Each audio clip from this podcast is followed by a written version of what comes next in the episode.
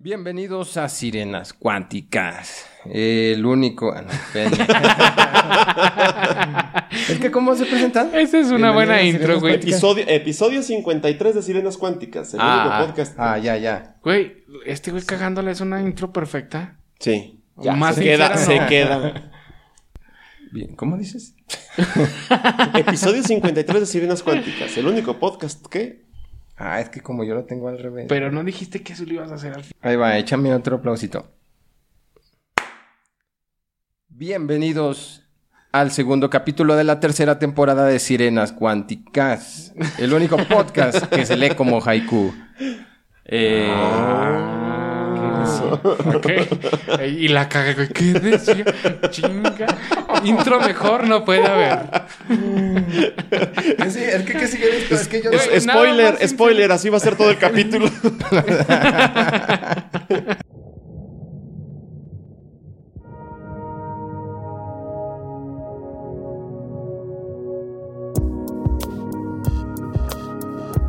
En un universo con terraplanistas y quesadillas sin queso, Sirenas Cuánticas es un podcast donde el arte, la ciencia y la historia confluyen con los hechos. Esperamos que este engendro les haga pasar un buen momento. Otra vez. Todo el mundo Sí, saca güey. su podcast, güey. Carrichivo era una cosa chingona. güey. No, no, yo... No, no, sí, sí, sí, no. Hasta los pelitos se achicharran. Víctor es muy difícil de satisfacer. Lo sé por experiencia propia.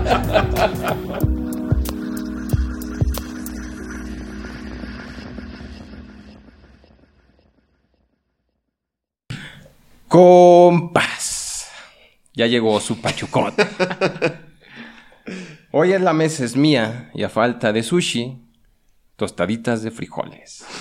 Me acompañan desde hace mucho tiempo, no los veía. Bueno, sí, pero no estábamos en este orden en la mesa. Lalo, el azote de las güeras de cantina. ¿Cómo estás, Lalo? Antes estabas, boca, Ya tiró. antes estabas boca abajo en esta mesa, güey. Por eso cambió el orden. ¿Cómo está, señor Eduardo Lara? Muy bien, muy bien. Muy contento Sí. de, de esta tercera temporada. Y Sí. pues cada un poquito más pedo que el- la vez anterior. Muy bien. Y como no, el dueño de los micrófonos, el que paga las caguamas y nos perdona la renta, el doctor Daniel Solís. Ahora sí soy doctor, ¿verdad? Siempre es doctor. En mi corazón siempre es doctor, güey. Sí, güey. ¿Qué onda, raza? Bueno, a ver, banda. Cuando piensan en un literato, ¿qué Yo. es lo primero que les viene? a- Esto es lo primero que te viene a la mente. No, no. Este es pergenio de cosas, lo primero que te viene a la, a la mente. ¿Cómo te imaginas? Te dicen, tengo un primo que es literato. ¿Cómo te lo imaginas? ¿Cómo me lo imagino? Ajá. No, pues con unas patillotas. un- Este sí saca Simov, ¿no? Ese sí saca Simón. Qué rápido lo captó, güey. Qué bárbaro. Por eso somos el podcast perfecto. ¿Cómo te lo imaginas? ¿Mm? ¿Cómo te lo imaginas? Yo de, de lentes, como ratón de biblioteca. Pendejón. Sí, como Sapeable. Como que no- ¿o ¿Cómo sapeable. sí. sapeable. Sapeable. Pues no, muchachos. Hoy hablaremos de el último samurái. Y ese último samurái es literato. ¿Sí? Y lo que sigue Mulan. es uno de esos casos. Mulan. Mulan no era literato. güey. Ah, no, güey. No, güey. Nomás era guerrera lesbiana. no sé. Bueno, luego... Imperialista. Sí. Imperialista, güey. Sí, güey. Pobrecitos mongoles. Nadie entiende a los mongoles. No, pero pues también para qué brinca la muralla, güey. Estaban a gusto ahí en sus estepas y quieren venir a chingar. Malditos mongoles. Lo que sigue es uno de esos casos donde se necesita muchísimo el contexto. Así que vamos. En 1923, hemos hablado mucho de esto, Hitler falla en su intento de golpe de Estado y es encarcelado. Pero las bases del nazismo ya tomaban forma y la Segunda Guerra Mundial estaba a la vuelta de la esquina. Ahí, no, ahí nomás a unos cortes de bigote bien culeros, justo a un lado en de la invasión a Polonia, ahí estaba la Segunda Guerra Mundial. Pero ya se ha hablado mucho de estos, entonces, ¿son los ca- ¿qué capítulos tienen que revisar? 43 y 44. 43 y Y 44. se ríe porque no se acuerda. No. Oye, oye, es mi podcast y no me acuerdo. y aprovechando de eso, eh, le mandamos un saludo al buen Tabo. Tabo, te extraño, ojalá estuvieras aquí. Aquí abajo de la mesa. Pero bueno, el país que nos compete en este momento es Japón. Y para Japón hay que ir un poquito más atrás. En 1603 se da inicio al tercer shogunato, eh, gobernado por Togogawa Ia- Ieyasu. El panorama, ¿qué? Pues así se llama. Ieyasu. y tú te burlabas de los nombres de romanos de este. Güey, está. Togoga, Togoga, una- to- Tobogán. Togogawa. Tobonagua. Togogawa Ieyasu. No puedes hacer un chiste sobre eso. A ver, hazlo, cabrón. Hazlo. Hazlo, te reto, Te cabrón. reto. Ya, ya, ya. No es como si se llamaba Herculano de estos. el panorama era más o menos el Japón de las películas y los animes, donde hay samuráis, el honor. Eh, Tom ese- Cruise. Mm, Ah, ándale, pero, ándale, pero en un menos poquito más atrás. Pero en Poquito chido. más Más para atrás. poquito, un poquito más atrás. Eh, samurai honorables, harakiris y poemas, ¿no? O sea, estaba chingón. Ya el joven Lalo, amante de la historia y de los borrachos de cantina, también nos hablará de ello a fondo. ¿Qué tienes que decir de eso, Lalo? No mames, del Japón, no, pues nada. ¿No? No, discúlpeme, pero yo de, de, de Rusia para acá. de Herculano para acá no sé nada. ya más para allá, no. ¿Quién Bueno, sabe? yo, yo nomás sí quisiera un poquito de contexto. ¿El, el shogun era como el emperador? No, el shogun era como la... como el... la mano derecha del emperador. Ah, ok. Era una especie El de prefecto. feudalismo. Sí, Un primer ministro. Ajá. Sí, como... Va. ¿Qué primer ministro te viene a la mente? Pues Winston Churchill. Anda, pendejo. Ah. Sí, güey. Pues es la, e- es la época de la que vas a hablar. No dijiste que me pusieran esa cinta. Está bien, está bien, perdóname. sí. Perdóname. El punto es que un buen día de 1614 es enviado a Occidente el embajador Sa- Hasekura Tsunenaga. Y toda la noche güey en el espejo. Sunenaga. Ajá, Sunenaga. Tsunenaga. Hasekura Tsunenaga. un, samurái fan de los chetos con vinagre. Ay, no, entonces era poderoso. chingón. Era O sea, poderoso. sí. Y esos son datos míos, güey. O sea, son irrefutables. Esos no los vas a encontrar en ningún otro lado. güey. Pero cuando regresa, le dice al patrón, y cito. Ah, bueno, este, que- este, perdón. Llegó y, patrón, bueno, bueno. Espérame, patrón. Es que- es que cantinfleaba, güey.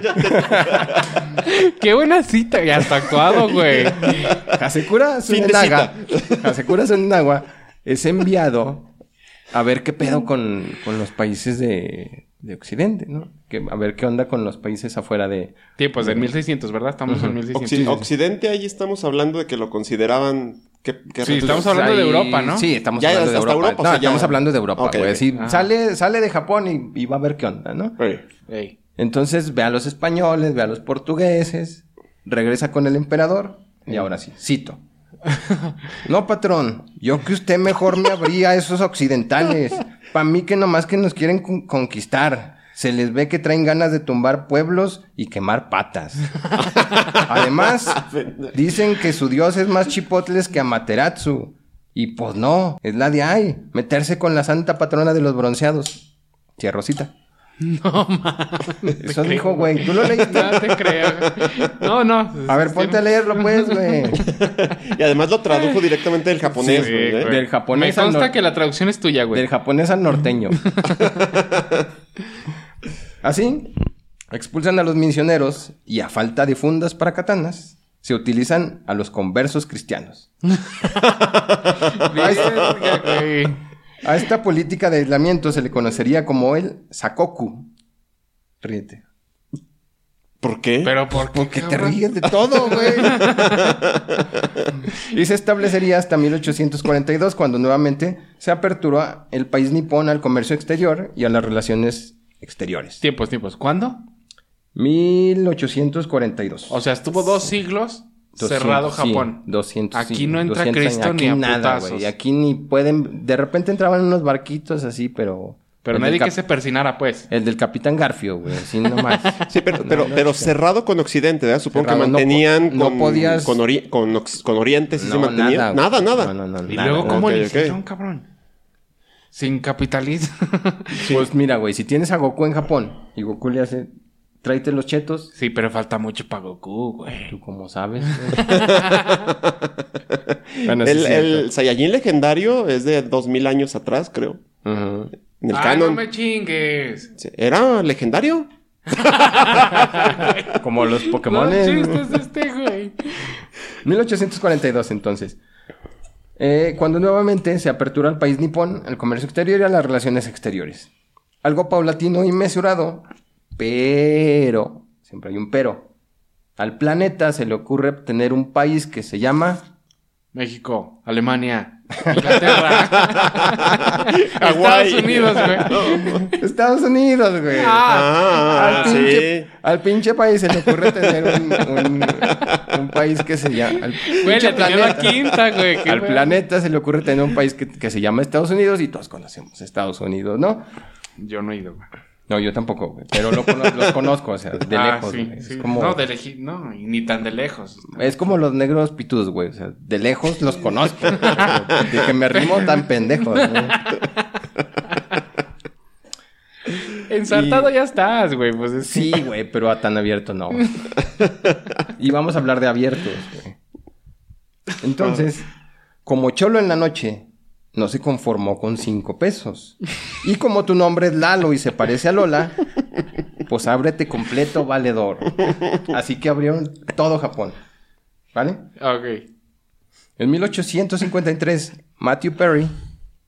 ¿Quién es Matthew Perry? Matthew Perry eh, salía en Friends, ¿no? Salía en Friends. Antes andaba en Japón, güey. No andaba chingando a los japoneses. ¿De qué hablan, cabrones? Neta veías Sí. Friends. Sí. ¿Y tú, tú te atreves a dar En, do- en que tres capítulos más que me vuelvan a invitar, Friends. Estudiale, güey. Estudiale. Matthew Perry, sin los Friends, entra a Tokio con una flotilla de barcos y amenaza a la nación con bombarderos si no se abren al comercio. Nada que ver con Afganistán, Vietnam, Cuba, Panamá, no, nada O que sea, ver con... o sea, es pero imperialismo británico, pero es otro pedo. No, no, o sea, es algo que nunca pasa. Algo muy extraño, ¿no? Pero entonces el, el pretexto, no había un pretexto como en Afganistán de es que tienen armas nucleares. Aquí era directamente. No, sí tenían, güey. ¿Sí había pretexto? Un pinche Mishu, un pinche dragón legendario que... No, güey, no tenían. Armas nucleares, No, simplemente, simplemente veían un, un país de oportunidades eh, Gran Pero eran los ingleses, güey. Sí, sí, No, yo lo que Estados me. Unidos. Yo lo que me. Estados Unidos el que encañonó a estos güeyes. Estados Unidos llega y dice, Ábranse, perros. ábranse completos. o sea, ¿Cómo que nomás me quieren vender sake y sushi? No. todo, cabrones. Véndanme todo. Véndanme porno japonés. y sin Quiero censura. anime, Y sin cabrón. censura. ¿Cómo, cómo le ponen los pixeles a esa madre? Y así el shogunato, pues ya los... Te vamos a bombardear, cabrón. ¿Qué haces? ¿No? No, pues te abres, ¿no? Pues te abre. Te pones en cuatro y todo. ¿Sí? Así el shogunato firma la convención Kanagawa. Kanagawa. Kanaka, güey. Kanaka. Kanagua. Centrales de abasto. Con agua. El shogunato firma la convención Kanaka. Que establecía las relaciones diplomáticas con Estados Unidos. Muy diplomáticas como ya lo hemos visto. La carta decía más o menos lo siguiente. Y cito otra vez. Fielmente. ¿Por qué te ríes, Güey, Ya, tus cabrón? pinches traducciones. No, bueno, güey, es dale, que dale. se ríe. Están peor que las del anime que ves en la página chafa para no perderte el estreno. güey. Bueno, la carta dice textualmente y en mis palabras, o sea, no hay, no hay maldad aquí, lo siguiente. Querida Lisa, al escribir esto estoy triste. Nuestro shogun ha sido derrocado y reemplazado por el benévolo general Franklin Price. Todos amamos a Pierce, a Pierce y a su glorioso régimen. Con amor, niñita. Lo que vendría después son acuerdos con Estados Unidos y otras naciones que Japón tendría que firmar, los llamados tratados desiguales. Tratados Los desiguales. tratados O sea, que no son desiguales, iguales. cabrón. Ah, no mames. es que hay que explicarle. Sí, pero O es lo que tuvo que firmar, güey, unos pinches tratados que se llaman tratados desiguales. Ah, sí se llamaban. Así- o son parte bueno, de tu así eran- traducción. no, así eran con, Neta, así neta. eran con- o sea, los tratados desiguales. compadre, Fírmale, cabrón. va a firmar un tratado desigual. Sí, como novio de rancho, güey, así. Fírmale, cabrón. Aunque esté feo. Sí, aunque esté fea mi, mi Petronila, pero se casa, cabrón. Imaginen el panorama de los pueblos japoneses. ¿Sí? De, de estar encerrados, de estar eh, guardando sus costumbres, su, su tradición, llegan estos cabrones y hacen un desmadre, ¿no? Ajá. Y ahí es más o menos donde puedes ver a, a Tom Cruise, güey. Tú, hablas- tú hablabas a Tom Cruise, Sí, man. ¿sí? O sea, llega Tom Cruise y es el que dice, ábranse la verga. Pero se queda Yo ahí. voy a ser samurái, me vale madre. No, no, no, quería ser samurái, quería abrirlos a la verga y luego se Ah. hace samurái. Ah. Y Como si fuera muy fácil el pendejo. Y ya con este contexto, saludemos al último samurái. Hola. Ah. Kimitake Hiraoka. O para los compas, Yukio Mishima. El tema de hoy. Después de tres horas de chingadera, el tema de hoy es Pinche Yukio contexto, Mishima. bueno, como- espérame, es que. ¿Y, y qué, qué tiene que ver este cabrón con que Estados Unidos haya dejado como. como... Pues porque ahí nace, güey. Pues, ¿cómo qué? ok. ¿Tú tienes dudas? ¿Eh? ¿Tienes ¿Tú tienes dudas, cabrón? Pregúntame. Pero fíjate cómo lo preguntas. ¿Tienes dudas, cabrón? ¿Tú Sí, también? ¿no? Pregúntame, güey. Bueno, primero, es, es apodo. Si él se cambia el nombre, Es un seudónimo. seudónimo. O sea, los escritores a veces tenemos seudónimos. Tenemos. Ay, ¡Ay, cabrón. Ay, güey, ¿cuál es el tuyo? Chiquita 66. 69, no te hagas pendejo. bueno. Nace en Tokio en 1925. De 25. 25. Ese número, que en japonés o como... japonés. Sí, güey. 25 de una familia de samuráis. Ey. ¿Ah? Todavía había, había samuráis. Es el último, claro. sí, man. No, no, no. No, su, su abuela viene de un clan de samuráis. Mm. O sea, su papá sí es... Su abuela viene de un clan de samuráis. Su, su papá, pues, ya no es tan samurái, pero le gustaban los chetos. Entonces, O sea, todavía entraba. todavía entraba. Ey, sí, Todavía, Pero entraba. por, un, por, una, por una de las líneas, la línea materna, digo paterna. La línea materna. La, línea- la línea paterna. paterna. Sí. Por la otra no. Por la otra no. No, no. Por la otra ya no entraba. No, ya no entraba. que estoy grosero. Eh, de una familia de samuráis. No como esos pinches pulgosos de Lincoln o Windsor. O los Borgia. No, no, que espérame, espérame. Te estás metiendo en camisa de once varas. No, lo puse para picarle la...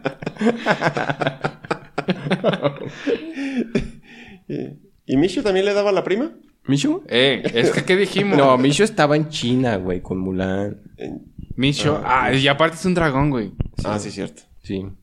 Es creado por su abuela samurái hasta los 12. Después por su madre. ¿Su abuela samurái? ¿Las mujeres podían ser samurái? Espérate, ¿cómo? ¿Qué dijiste, güey? Dijiste 25 hace rato, güey. 25.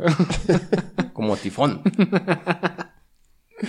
A ver, no, yo ¿cómo no entendí estuvo? esa ¿La parte. abuela es que güey? dijiste No que, que, entendí. que fue criado por la abuela samurái. Yo, Ah, le las pues, puse mujeres no. samurái, güey. O sea, es mi texto. Si yo quiero abuela samurái, gato samurái. Está bien, pues está bien, está bien. O sea, Este, güey. la, la es abuela criado por samurái. su abuela samurái. Ey. Ey. Entonces, es criado por su abuela samurái. Que no es samurái. Ni es su abuela. No, sí, su abuela. Sí, su sí, su abuela. Es que ya no sé qué creerte. Después, por su madre, porque muere la abuelita. O sea, las abuelas están viejas y a veces se mueren. Entonces se murió su abuela y entonces lo cría su mamá. ¿Tienes preguntas? Dímeles. Sí. Sí, güey. La- y ¿Por la qué mamá la era. criaba la abuela antes? ¿Mm? ¿Por qué la criaba la abuela? Lo criaba la abuela antes. Era samurái, güey. Quítaselo. Ah, no, está de ya. Llévatelo, cabrón. A ver si... Llévatelo, a ver si es cierto. Y la mamá era caballero jaguar, güey. Después por su madre, de quien tomaría el gusto por la literatura. Tenía un libro de cabecera, además de todo esto. El Hagakure, que se traduce Como porno hentai. por no hentai, a huevo. El libro vaquero, güey. El libro El vaquero. Hagakure, o El Camino del Samurái, Ah, ah. escrito por Yamamoto Tsunetomo. Oiga, si le atiné, güey. a los 16, fíjate, pinche Lalo. Tú a los 16, ¿qué estabas haciendo? No, En el Lo baño. Estaba jalando, gente. Pues, ¿qué más? hay fotos. No.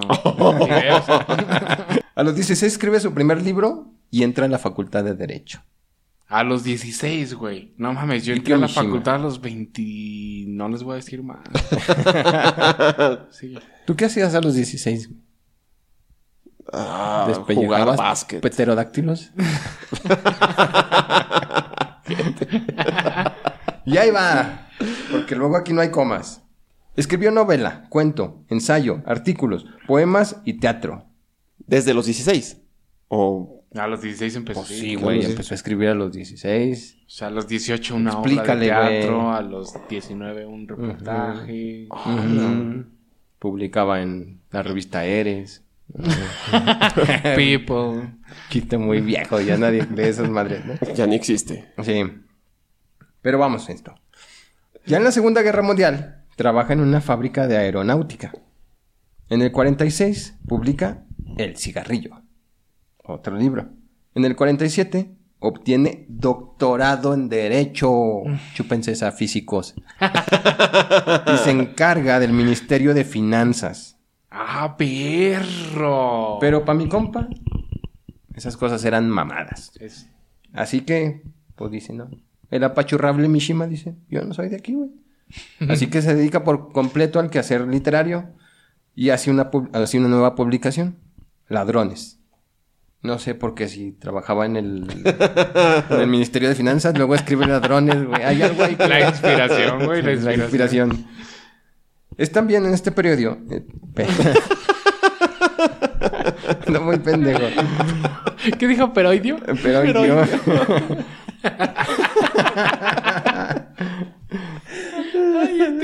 Y así quiere pronunciar los nombres Ah, japoneses. Es también en este periodo de los años 40 que Mishima es requerido para defender a su patria en guerra. Pero que algo que él siempre anheló. Le ascaba, le as- Las Le asqueaba la idea. Le asqueaba. ¡Ah, perro asco! Bueno, es una No, todo está bonito la palabra ya me estoy cambiarla. viendo de risa, güey. Pinche madre. Ay, vaya. Fu, fu.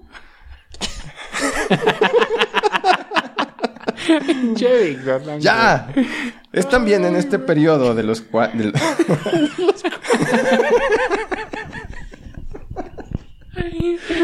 En serio, güey. Estamos hablando de un samurái, güey. Es también en este periodo de los años 40 que Mishima es requerido para defender a su patria en guerra. Algo que él siempre anheló. Le, ascaba, le, le asqueaba. Todavía le asqueaba. Es que no deberían cortarse esas cosas, güey. no lo cortes. ¿Para qué lo cortas, cabrón? Ah, espérame, espérame, espérate, que voy a mear. Es que-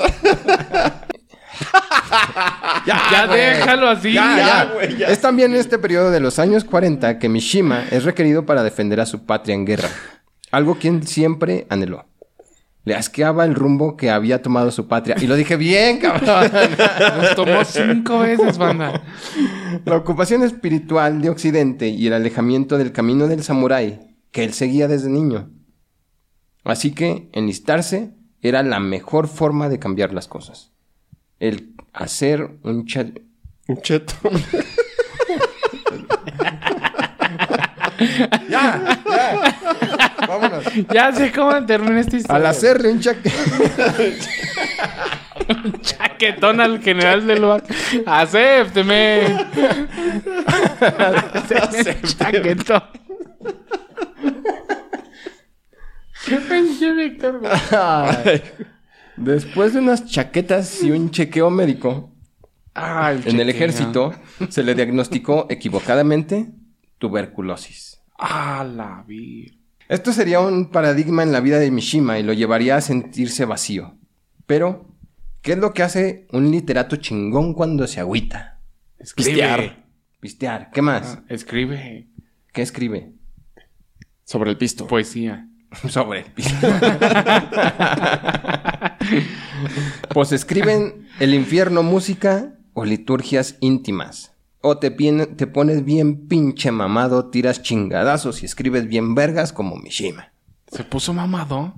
Bueno, ¿cuándo se rinde Japón? 1945. En el 46 es Japón se rinde en última. 1945. Después de do- dos bombas atómicas innecesarias en cualquier contexto, pero más aún para un pueblo que ya estaba derrotado. ¿Qué nos tiene que decir a esto, señor historiador? Ya estaba derrotado. Sí. Sí. Sí, o sea, ya estaba Estados Unidos llegando ahí. Lo único que querían, que querían era ya, había capitulado Alemania, Italia. pero estoy... todos- o sea, estaba. Japón estaba solo. Sí. Estaba solo contra los Ya no gringos. era necesario tronarse las bombitas. No, ni de chiste. Bueno, a lo mejor en una... En una... En una isla donde, vi- donde habita Godzilla, na- No. nada más. Sí, o sea, nomás, nomás vean lo que puede pasar. Mm. Ah, sí, es un Pero tuvieron Godzilla. que meterlo en una ciudad, ¿no? O sea, tenía que haber bajas civiles. En una ciudad virgen, por así decirlo. ¿no? O sea, una ciudad que no había sido partícipe de la guerra. O sea, Ah, hasta ya no había llegado la guerra. para decir... Por lo menos ver, no directamente. Aquí había 300 millones de habitantes. 300 millones de habitantes chuparon faros. ¿no? 300 millones. Bueno, güey, pues. Imagínate esa pinche ciudad, güey. ¿Cuál? Creo que ni Nueva York. Eran como, como 20 japones. güey. No, sí se murieron Eran 70 como, eran, mil. eran como 150 mil, ¿no? La ciudad. Ey, ey. Igual dilo, dilo, amigo. Que, que Truman era un genocida. O sea, que nunca hablamos de eso. Ey, sí es cierto, güey. ¿Por qué no? ¿Por qué no tenemos ¿No a Truman al lado de... durante Sí, es que su- Roosevelt ya mandato? estaba muerto. Sí, sí, sí, sí. Roosevelt ya había muerto. Sí es cierto. ¿Por qué no ponemos a Truman allá abajito de Al- Stalin? ale- ¿Abajito? Se me hace que fueron... o Está, o está el nivel. ah, Para mí eso es... Sí, millones. ¿Millones de muertos? Sí, cabrón, ya. Ya. Mm. Bueno, ponle, lo ponemos abajito, pues. Sí, yo lo creo ponemos que- abajito de, de Stalin, de Hitler, todos esos. Es, es un genocida. Sí, me parece que sí. Debería... Sí, sí figurar. estaba muy cabrón, ¿no? O sea, cuando, cuando por ejemplo, cuando reviso el, el contexto de la Segunda Guerra Mundial, específicamente de Japón, eh, en los textos que me encuentro muchas veces eh, hay una parte donde dicen que, que querían enlistar a Mishima como piloto kamikaze. Mm. Y ese es un término totalmente americano, ¿no? O sea, nadie te dice, güey, te voy a poner un pinche avión de un buen dineral, no más para que te avientes. O sea, el, el kamikaze era kamikaze porque ya no le, no le quedaba nada, ¿no? Ya no tenía otra opción más, ya no había balas, ya no había nada. o sea, Ah, ok, ok. chinga. O sea, era el último recurso. No era que paran en una misión suicida. Ajá. sí, traes Era que cuatro estaban bombas. ahí combatiendo, se acababan los recursos. Traes cuatro misiles, güey, ve y chingate. No, ya no había misiles, ya no había balas, entonces... Y a lo mejor ni combustible, ¿no? Ajá. Y ya nomás era, pues siquiera Lo- voy a caer, pero me voy a llevar unos Me cuantos. voy a llevar va a llevar unos delante. cuantos, ¿no? Entonces, pero son términos muy Oh. americanos. Por eso esto de también de, de las bombas innecesarias. Ah, Sí que ya sí. entiendo, ya entiendo. Sí, porque hay una idea de que... ay, De que para eso los mandaban. De Sí, que sí, era sí. la O misión sea, kamikaze. escuchas eso y dices, no mames, Japón no se iba a rendir ni a putazos. Que habría que hablar también el, el- la onda del- de los términos de rendición de los japoneses, ¿no? Sí fueron muy... La verdad no sé. No sé en qué términos quedan. Hasta la fecha Japón no puede tener un ejército. ¿Japón no tiene ejército? No, sí. No, sí. No, pero no, no, es una cosa mínima, ¿no? Nada más para ciertas eh, eh, No, bueno, tareas, es que pero creo que no, no puede tener un ejército. Tiene sentido porque si Japón tuviera una, una fuerza militar grande, le disputaría el Pacífico a Estados Unidos. Bueno, y ahí quiero poner nada más una, una anécdota. eh, donde un, hay una anécdota donde un niño, después de que tiran las bom- hormigas. ¿Eh? No, este, tiran las bombas y viene la rendición de Japón y un niño grita, les está, le está gritando eh, al, al ministro. ¡Chinguen de que, a su madre! Sí, o sea, básicamente.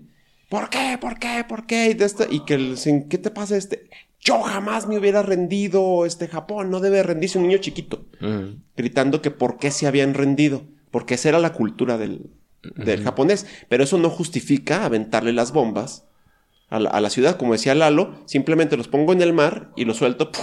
Sí, nomás Miren lo que yo puedo hacer. pasar. O sea, no le quite, es porque si lo vemos de ese lado de, no, es que no se querían rendir, estamos tratando de justificar el genocidio.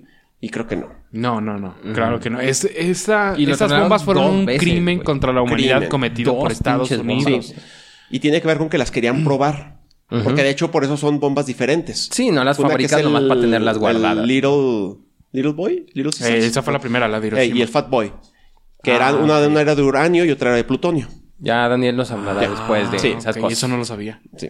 Puedes continuar. Gracias, amigo. Gracias. Pues, para echarle más sal a la herida, a los japoneses se les se les quitaron, se les prohibieron sus katanas. Mm. Mm, Una cosa, no mames. Es como si aquí nos quitan el machete, güey. Pues no chingue. Digo, allá en Oaxaca. sorry, sorry, sí, banda. Sí, sí, sí. O sea, no mames. O sea, ahí está el espíritu del guerrero, ahí están todas esas ondas, y se las prohíbes. Y ya con un país ocupado por los estadounidenses, el espíritu guerrero de Mishima no haría más que acrecentarse hasta un punto exacerbado. Y piensa que las palabras sin acción, en este momento, son vacías. Es decir, él pone un ejemplo. El filósofo que pasa la vida pensando la muerte, pero no se enfrenta a ella, está incompleto. Pero no conoció a Wittgenstein. Le voy a meter una chingada. güey. ¿A quién? ¿A Wittgenstein? Sí. No, No, Wittgenstein. es que no has visto la foto de Mishima. No, a lo mejor a los putazos. Sí, pues sí, ¿verdad? No, hay que ver, hay que ver. hay que ver. Mejor no voy a hablar. De esta manera, y con esto en mente, se prepara física y mentalmente para enfrentar la muerte, cuando sea el caso, como un guerrero. Tienes que estar chingón, tiene que estar guapo, tiene que estar... O sea, porque no te vas a morir como un pinche gordo norteño, güey. O sea, te vas a morir como un puto guerrero. Sí, sí, sí, sí. Jaguar, chingonote, así, mamado, cuadritos. Entonces, ¿no sabes cuánto te llega la muerte? Pero Prepárate. estás listo. Prepárate, porque va a haber chingadazos. Ahí. Y no te va a llevar gratis. En 1949 escribe Confesiones de una máscara, novela autobi- autobiográfica donde entendemos que le gustaba pulir el sable, lo cual está muy bien. Pulir la katana, cabrón. En ¿Y 1950 quién era su funda? No La sé. funda de esa güey. katana. No sé, pues ojalá y me hablara, güey. Mm. Yo me ofrezco. Yo me opongo. en 1950 escribe Sed de Amor. Prepárense porque hay un chingo de libros que no voy a decir y hay un chingo de libros que voy a decir. En 1950 escribe Sed de Amor. Igualmente Los Años Verdes. En el 51 El Color Prohibido. En el 54 El Rumor del Oleaje. Del oleaje. En el 56 El Pabellón de Oro. En el 60 Después del Banquete. En el 63 La Escuela de la Carne. En el 63, El marino que perdió la gracia del mar. En el 65, Música. En el 67, Vestidos de noche. En el 68, Una vida en venta. y en el 68, ¿cuál publicó? en el 68, cuando publica Una vida en venta, es nominado al Nobel. Pero lo nominaron tres veces, cabrón. Ah, El mismo año, güey. No mames. Ni yo soy tan pendejo para, creerme, para creerme esa. En este año es nominado al Nobel de, de Literatura, pero no lo obtiene. Y lo gana Kawabata. ¿Sí conocen a Kawabata? No, güey. Yusunari Kawabata. Sí, ganó el Nobel. ¡Eh! El 68. ¡Perro! No comprendo cómo me han dado el premio Nobel a mí, existiendo Mishima. Un genio literario como el suyo lo produce la humanidad solo cada dos o tres siglos. Tiene un don casi milagroso para las palabras. La Academia Sueca.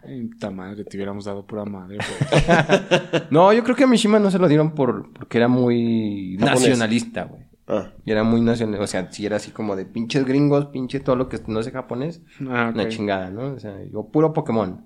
No voy a andar jugando Puro anime, nada de pinche Sí. Disney ni sus Na- mamás. Nada de hora de aventura, güey. No, puro pinche Naruto, Goku y... Pero este otro, el que lo ganó. Es que, es que debemos de recordar de que los Nobels también son una cuestión muy política. Entonces, ahí me parece que, que si no se lo iban a dar al, al japonés que es nacionalista, tenemos que dárselo a otro japonés para decir, se lo dimos a un japonés, Ajá. bla, bla, así. Pero Ah, está más leve, ¿no? Pero más Es- leve, sí, una persona que no más es tan- tranquilo, es más... El mar de la fertilidad lo publica en 1964 de a 1970. Nieve de primavera, caballos desbocados, Ajá. el templo del alba y la corrupción de un ángel. Fíjate Ay, qué bonito se llama este pinche libro. Ese último está muy bueno. La corrupción de un ángel. Digo el título porque no lo he leído.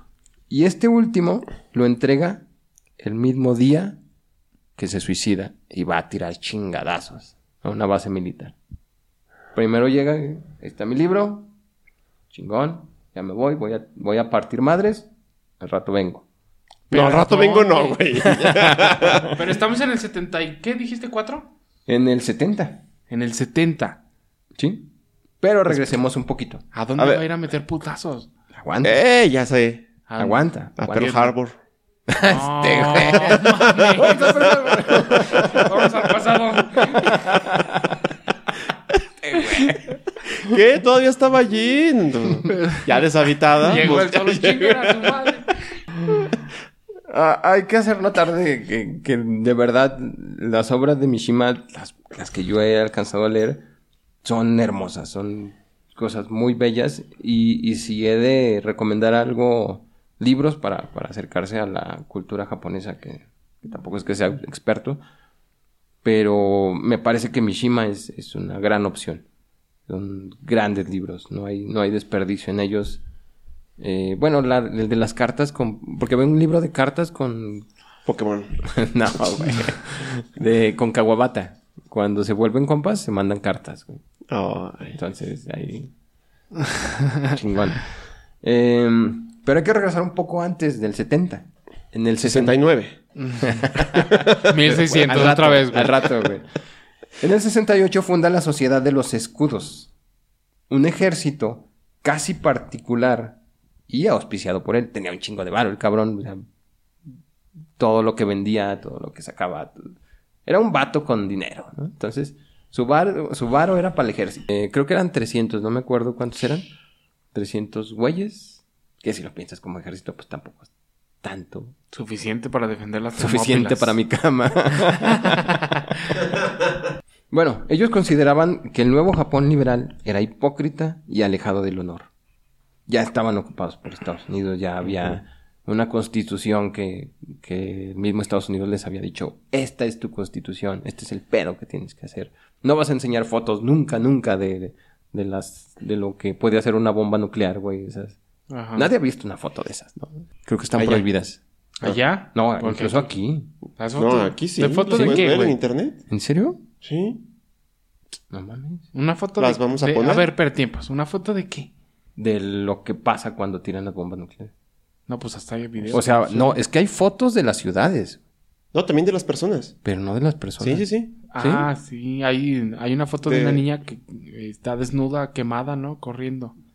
Ah, Es el camarógrafo. bueno, pero ¿O esa es está la de muerto, güey. No, o sea, sí he visto, o sea, Pero- le toca el Bueno, pero lo que sí es cierto es que no recuerdo tantas, eh, porque acá siempre muestran las de Chernobyl y así. Hay, hay una, Pero no tanto de hay las de una, acá. estoy casi seguro que hay una cláusula en, en, Ajá. en la rendición de Japón de que esas fotos nunca van a, nunca van a salir a la luz. Ah, podríamos ¿Neta? checarlo en el celular de Lalo si tuviera datos. Otra vez, cabrón. Bueno, considerando esto, que Japón estaba perdiendo su rumbo, que había perdido sus tradiciones, que se estaba occidentalizando, que había un McDonald's en los templos. Al lado del pinche templo de los samuráis, pues no. No mames. El templo de los samuráis, este, güey. bueno, pensando todo esto, entra al campamento Ichigawa en el 70, después de haber eh, publicado su La corrupción de un ángel. ¿Entró a dónde, espérate? ¿Entró a dónde? En un 70. campamento, el campamento Ichigawa, Ichigaya. Pero se lleva solo cuatro güeyes. Y entra al, al campamento y busca al comandante. Cuando encuentra al comandante le dicen, ya te cargo a payaso, carnal". Cierran las oficinas, hacen una barricada, amordazan al, al comandante, Y piden rescate por él, ¿no? Vale. No. vale. sale al balcón y empieza a tirar eh, una especie de manifiestos. Donde arenga al ejército que está ahí para que se les quite lo pendejo, para que reaccionen, para que agarren su honor, para que no se dejen hacer esto, ¿no? Ajá. Entonces hace un, hace un, un discurso que por los helicópteros, que por el bullicio la gente no le escucha, Ajá. pero era lo mismo que había en los papeles, ¿no? Y se dice eh, de este discurso. El manifiesto dice, el país de nuestra amada historia, Japón. ¿No hay alguno entre ustedes dispuesto a morir para oponerse a esa constitución que ha despedazado nuestra patria? Si existe, que se levante y muera con nosotros. Hemos emprendido esta acción con la ardiente esperanza de que todos ustedes, a quienes ha sido concedido un espíritu purísimo, vuelvan a ser verdaderos hombres, verdaderos guerreros. Al no convencer a nadie, regresa adentro. La historia de mi vida. sí. sí. Al no convencer a nadie, regresa adentro. Se disculpa con el comandante. Dice, no te va a pasar nada. Nunca lo amenazó, nunca le dijo nada, nada. Aguántame aquí, güey. Tengo que hablar. Deja que hablen los adultos. Se disculpa con el comandante. Hace su, su haiku de muerte, que, que es una tradición Shinimisu se llaman esos haikus. shinimisu. ¿Qué más? ¿Qué más? No, no, sí, que el- o sea, los, los haikus, para los que no conozcan, tienen una estructura de 5, 7, 5. Ujú. Son las, las eh, sílabas fonéticas que tiene que tener el verso. O sea, nada más son tres versos. Y Cuatro. de, y de- cua- tres. Cuatro. Tres. 5, 7, 5. Ese es el tradicional. Vale. Hay, hay variantes. Y, el, y específicamente el haiku que, se de- que a- escriben antes de morir se llama Shinimisu. Mm, Que, ¿Y qué que- me Sí, parece que significa algo así como la humedad de los labios o algo así. ya valió madre. Ya Sí, me imagino. Ya me imagino el haiku, güey. El sol se mete. Di un discurso. Nadie lo oyó. Pinches putos. Vale, verga. Puto el que lo lea. no mames, güey. No están hablando de Alejandro Magno, respeten. Eh, ¿Qué, qué No, traes tú? Que era una bonita tradición esto del, del. Eh, si había chance de que no te cargara el payaso cuando ya decías, ya me ganaste, déjame escribir mi haiku. Lo escribías y te chingaban, ¿no? Ahora sí, dale. Ahora sí, dale. Nomás en la cara no, porque... en la cara no porque tengo los ojos chiquitos. El haiku dice: Las fundas de la espada se agitan. Tras años de espera, hombres valientes parten a caminar sobre la primera helada del año. Después de eso, le pide paro a su amigo el Mario. Se hace el seppuku. ¿Se qué, de- perdón? El seppuku. ¿Qué es eso? Es un... ¿Cómo lo, dire- ¿Cómo lo decimos? Eh, acá le decimos harakiri. Como... ¿Harakiri? Harakiri, seppuku... No son lo mismo exactamente, pero sería la referencia que podría tener. ¿no? Ah, Ok, es el que- harakiri es como clavarse la propia... El... el- Eh, hay- hay un cuchillo. Es un, es un suicidio ritual Ajá. Ándale, es, es como... que parte.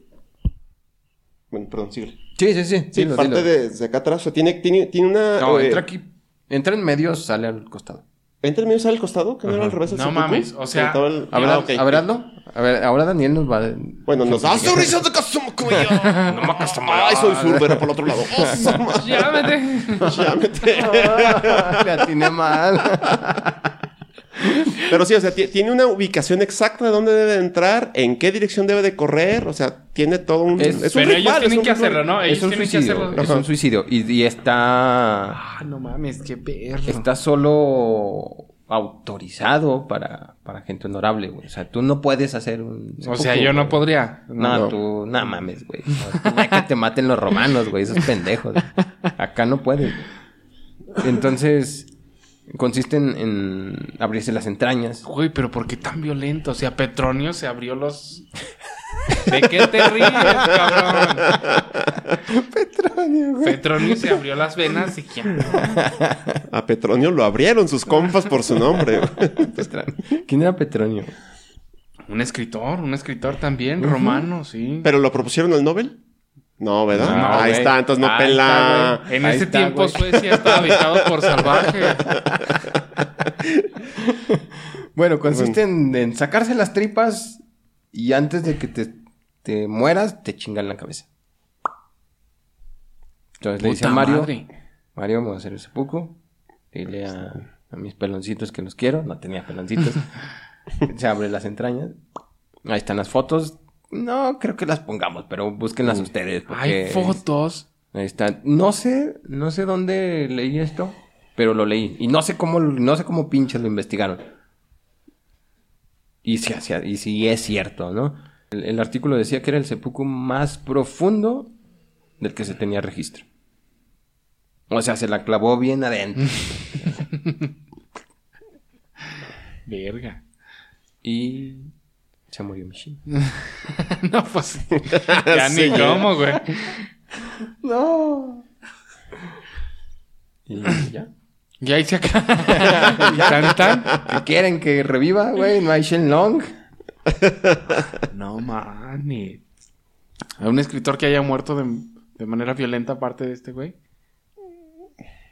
Pues. A ver, Petronio. Pues todos los que se escriben en Fresnillo, güey, Séneca se suicidó por orden del emperador.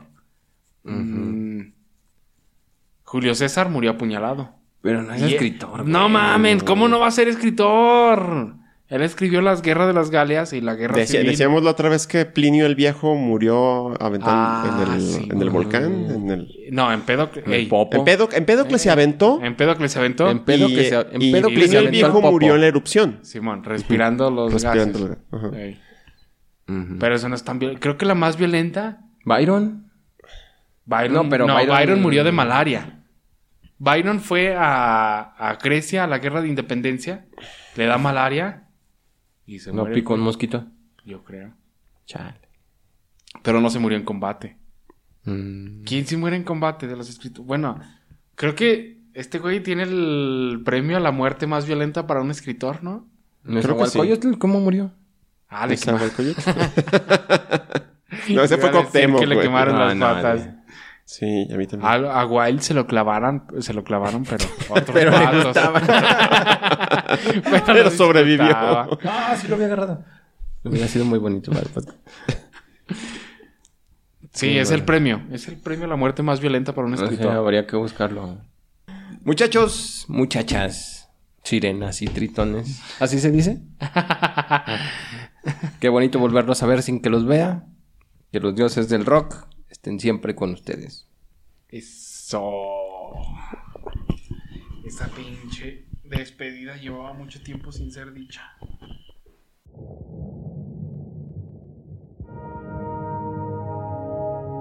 Esto fue Sirenas Cuánticas. Los esperamos todos los jueves. No olviden suscribirse, darle like, compartir y buscarnos en Facebook, YouTube y Spotify.